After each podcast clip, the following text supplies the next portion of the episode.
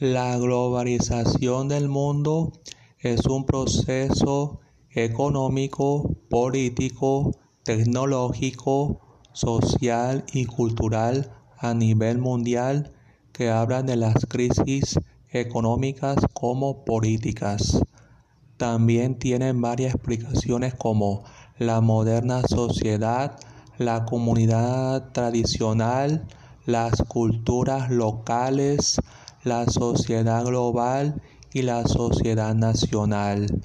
La globalización ha dejado ser una de las figuras astronómicas para adquirir plenamente significación histórica, una primera incitación a pensar el mundo de la geografía, desde que el brasileño Milton Santos planteó primero la preocupante ausencia de categorías analíticas y de historias del presente que nos permitan desanclar lo global del tiempo, espacio de las relaciones internacionales, pues que ahora estamos necesitando pensar es el mundo.